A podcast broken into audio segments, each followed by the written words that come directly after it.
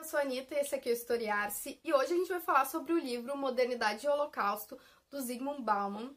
A gente vai falar um pouquinho sobre ele. Esse livro eu tive uma leitura um pouco breve uh, na faculdade, mas ele me chamou muito atenção porque ele traz uma visão sociológica sobre um evento histórico. Eu acho que isso é super interessante para a gente pensar, principalmente essa questão do Holocausto e pensar o mundo que a gente está vivendo hoje. Então, depois da vinheta, a gente vai falar um pouquinho mais sobre ele. Antes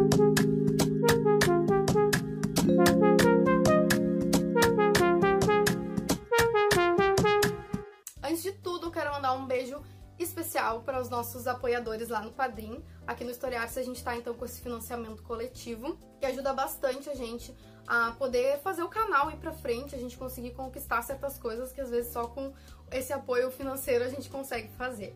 Então dá uma olhada aqui no link na descrição do vídeo, que tem lá as nossas recompensas e tudo bem certinho, uh, para ajudar o canal se vocês gostam dos nossos vídeos então dei uma olhada lá. Então, para dar uma contextualizada, né, quem nunca ouviu do Bauman, ele é um sociólogo polonês, ele nasceu em 1925 e morreu recentemente, agora em 2017. Ele é um sociólogo principalmente preocupado com as questões da modernidade, ele tem alguns livros falando sobre a, a, as bases do capitalismo hoje, também fala um pouco sobre humanização e desumanização, sobre várias óticas. Eu vou deixar aqui na descrição do vídeo também um link da editora Zahar, Zahar uh, que fala sobre. que tem todos os, os, livros dele publicados aqui no Brasil, né? Essa editora que publica. Então dá uma olhada lá, tem, tem com certeza algum livro que tu vai te interessar para ler. Ele tem publicações maravilhosas, então fica essa indicação. O livro que a gente vai falar hoje, Modernidade e Holocausto, ele ganhou em 1989 o prêmio Amalfi, é um prêmio europeu de publicações e obras sobre ciências sociais e sociologia. Então, partindo para a ideia do livro, o Bauman, ele vai escrever um livro falando sobre o Holocausto, mas não é um livro de narrativa histórica, ou seja, ele não vai narrar a história do Holocausto. Ele vai destrinchar, vai tentar entender quais são as bases da modernidade que fizeram com que o Holocausto fosse possível. Então, segundo Bauman, a gente precisa entender que o Holocausto ele é dividido em duas coisas. Ele é singular e ele é particular. Mas singular não no sentido de que uh, ah, ele foi um câncer na nossa história, ou ah, foi um momento de loucura do, da modernidade, nós no fim somos muito civilizados. Não, ele está dizendo que o Holocausto ele foi sim singular porque ele é algo único, ele não tinha acontecido nessa magnitude, dessa forma antes na história. E ele é particular porque ele é algo inerente a, a possibilidades do período moderno. E vai ficar um pouquinho mais claro isso quando eu avançar aqui no vídeo. Um dos erros que o Bauman fala no livro é a gente achar que o Holocausto ele é um problema judeu ou ele é um problema, ah, isso só aconteceu na Alemanha porque os alemães são do mal. Né, a gente ficar com essa, esse tipo de visão e a gente não perceber que o Holocausto, na verdade, é um problema da humanidade. Então, para o autor, o Holocausto é algo que está dentro da nossa sociedade moderna e ele é utilizar, ele se utiliza de certas coisas uma forma mais racional de pensar uh, para poder ser executado. E eu vou falar depois aqui desses cinco critérios ali que ele vai falar no livro. E ele vai dizer, ele tem uma frase maravilhosa no livro, logo no início ali, que ele diz então que quanto mais culpáveis, né, sobre essa questão do de achar que é um problema judeu ou um problema alemão, a gente precisa entender que quanto mais culpáveis forem eles, mais seguros estaremos nós e menos teremos que fazer para defender essa segurança. Uma vez que a atribuição da culpa for considerada equivalente à identificação das causas, a inocência e a sanidade do modo de vida de que tanto nos orgulhamos não precisa ser colocada em dúvida. Então ele está aqui colocando em dúvida o modelo de vida, como a gente vive na modernidade. Bauman vai alertar também que atualmente a gente não tem certeza que esses elementos que propiciaram o Holocausto de fato foram eliminados da nossa sociedade. E ele vai dizer que esse genocídio moderno, ele só aconteceu porque foi o encontro ali de uma elite de poder ideologicamente obcecada e as facilidades da ação racional e sistêmica desenvolvida pela sociedade moderna. E aí ele vai falar um pouco sobre durante todo o livro sobre algumas facilidades modernas que propiciaram esse holocausto. Então, eu vou falar brevemente dessas cinco. É, não vou conseguir esgotar, mas eu recomendo muito que vocês leiam o livro porque ele vai costurando muito bem essas cinco, essas cinco facilidades, digamos. Então a primeira é que é uma sociedade estritamente burocratizada, ou seja, a racionalização das ações. A gente tem, a gente traça um plano, a gente tem planejamento e a gente tem que agir eficientemente essas coisas, sem pensar muito sobre o que que essa minha ação vai resultar para outras pessoas. Então acaba ficando algo medido em números, algo medido em gráficos e tira um pouco dessa humanidade do que, que essa minha ação individual está causando para um grupo coletivo ou para a sociedade. Segundo lugar, a gente tem a normalização do que é aceitável ou não numa sociedade. A moralidade, ele vai dizer, é algo que é construído socialmente. O que a gente aceita ou não dentro de uma sociedade, a gente constrói isso, né? Não é algo dado, não é uma lei da natureza.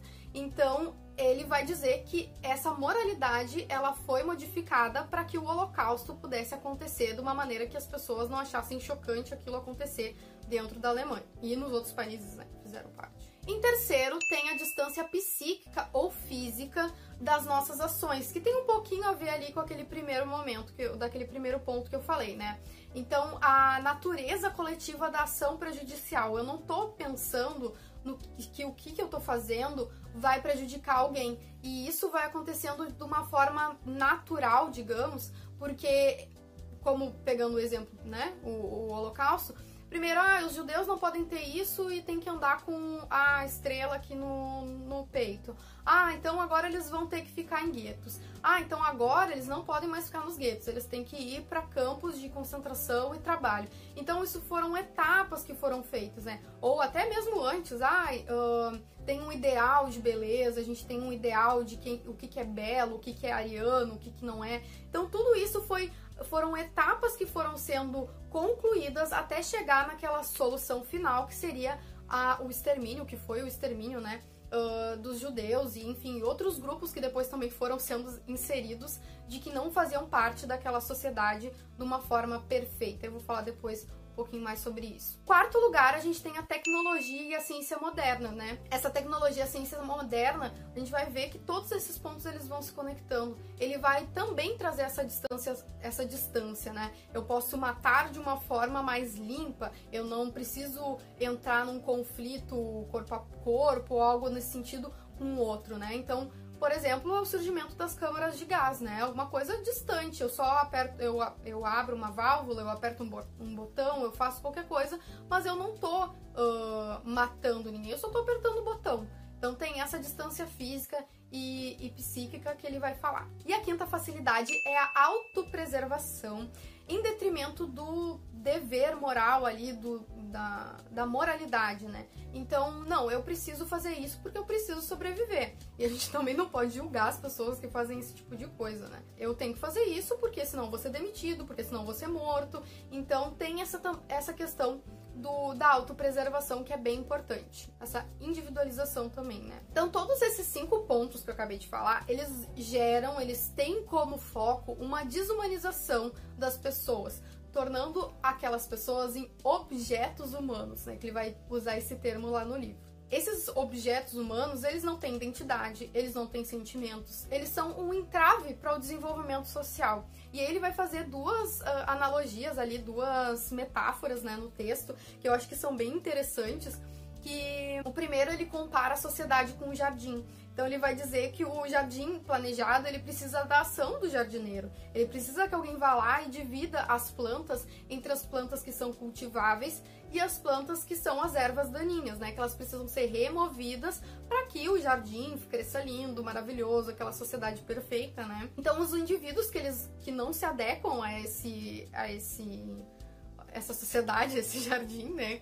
Pegando ainda essa referência dele, é, eles precisam ser mudados, eles precisam ser removidos. E ele também vai falar, vai fazer uma outra metáfora no livro, que é o do corpo saudável, né? Então, bom, eu tenho um corpo saudável, mas eu tenho um tumor, eu tenho que remover esse tumor para que o meu corpo siga saudável. Então também tem um pouco dessa ideia de tipo, determinado grupo é o tumor, o determinado grupo é o que faz é, a sociedade não ser perfeita, então nós temos que remover eles para que a gente siga na nossa ascensão a perfeição, a tudo que é belo e lindo e maravilhoso. Nesse livro também o Bauman vai comentar de duas experiências é, psicológicas que foram feitas após a Segunda Guerra Mundial. Uma é mais focada realmente a entender a determinadas dinâmicas que aconteceram na, na Segunda Guerra e outra não é tão focada nisso, mas ele também menciona no livro e ela, ela é bem interessante. Ambas as experiências, elas já têm filme também, uh, eu já assisti, são bem interessantes os filmes. E não vai dar tempo aqui também de ficar falando exatamente o que, que é tal experiência e o que é outra experiência. Mas eu vou deixar também aqui na descrição do vídeo um link da revista Galileu, que explica esses dois experimentos de uma forma mais detalhada, que aí vocês podem entender um pouquinho melhor. Então, a primeira experiência é a experiência de Milgrom. Milgrom era o nome do professor que resolveu fazer essa experiência. Então, nessa experiência, o sujeito é o intermediário que vai uh, receber comandos para realizar ali naquela experiência. E aí, ele, esse experimento ele vai falar um pouco mais sobre receber ordens. Então, as pessoas, né, ele, o Bauman vai dizer no livro, que o experimento ele apresenta que a crueldade não é causada por indivíduos cruéis, então não é ah, tipo aquela pessoa é do mal mesmo, por isso que ela fez tudo aquilo, mas sim porque as pessoas comuns elas querem desempenhar bem as suas tarefas, elas têm uma tarefa ali para resolver e elas querem fazer bem. Então Bauman vai dizer que a crueldade ela relaciona-se apenas secundariamente às características individuais dos que a cometem. Uh, mas de maneira muito forte mesmo a relação de autoridade e subordinação com a nossa estrutura normal e cotidiana de poder e obediência. Então, uh, pessoas que têm essa tendência a respeitar mais ali, tipo, a ficar, ah, não, tá, vou fazer. Então agora vocês entendem por que, que os professores de história querem que todo mundo seja crítico e que não fique só, ah, tá bom, vou fazer. Não, pensa antes de fazer o que tu quer fazer ou o que mandaram tu fazer para não fazer merda, né? O segundo experimento é o experimento da prisão de Stanford que aconteceu na faculdade de Stanford. E aí, só para contextualizar, né, é, foi um, um um experimento de, desenvolvido que as pessoas eram divididas entre os prisioneiros e os guardas. E aí vai falar um pouco sobre o abuso de autoridade. Então, algumas pessoas elas receberam um poder total acima dos outros e um poder exclusivo e um, um, e um poder imoderado. Esse experimento vai mostrar que quando a pessoa tem um poder um pouquinho além do, né, ela se sentir um pouquinho melhor que o outro e ela ter também ninguém que vá cuidar do que ela tá fazendo, ela esbarra um pouco ali na crueldade e esbarra um pouco mais no abuso de poder para com as outras pessoas que estão numa posição de subordinação. Então, o Holocausto ele vai quebrar com essa ideia de que a sociedade civilizada ela é ausente de violência. Na verdade, ela não é ausente, mas sim há uma monopolização dessa violência por parte de alguns e principalmente por parte do Estado. Então, na minha visão, o Bauman ele vai encaminhar dois remédios que seriam a nossa uh, segurança contra a possibilidade de um genocídio moderno. O primeiro, ele vai falar que é o pluralismo de ideias. Aí ele diz: a voz da consciência moral individual é melhor ouvida no tumulto da discórdia política e social. Ou seja, a gente precisa ter pessoas discordando uma das outras para que se crie uma consciência moral em que todos são ouvidos, em que todos têm uma falando sobre as suas o que pode ou o que não pode. E não só um dizendo ah eu acho que isso está certo eu acho que isso está errado.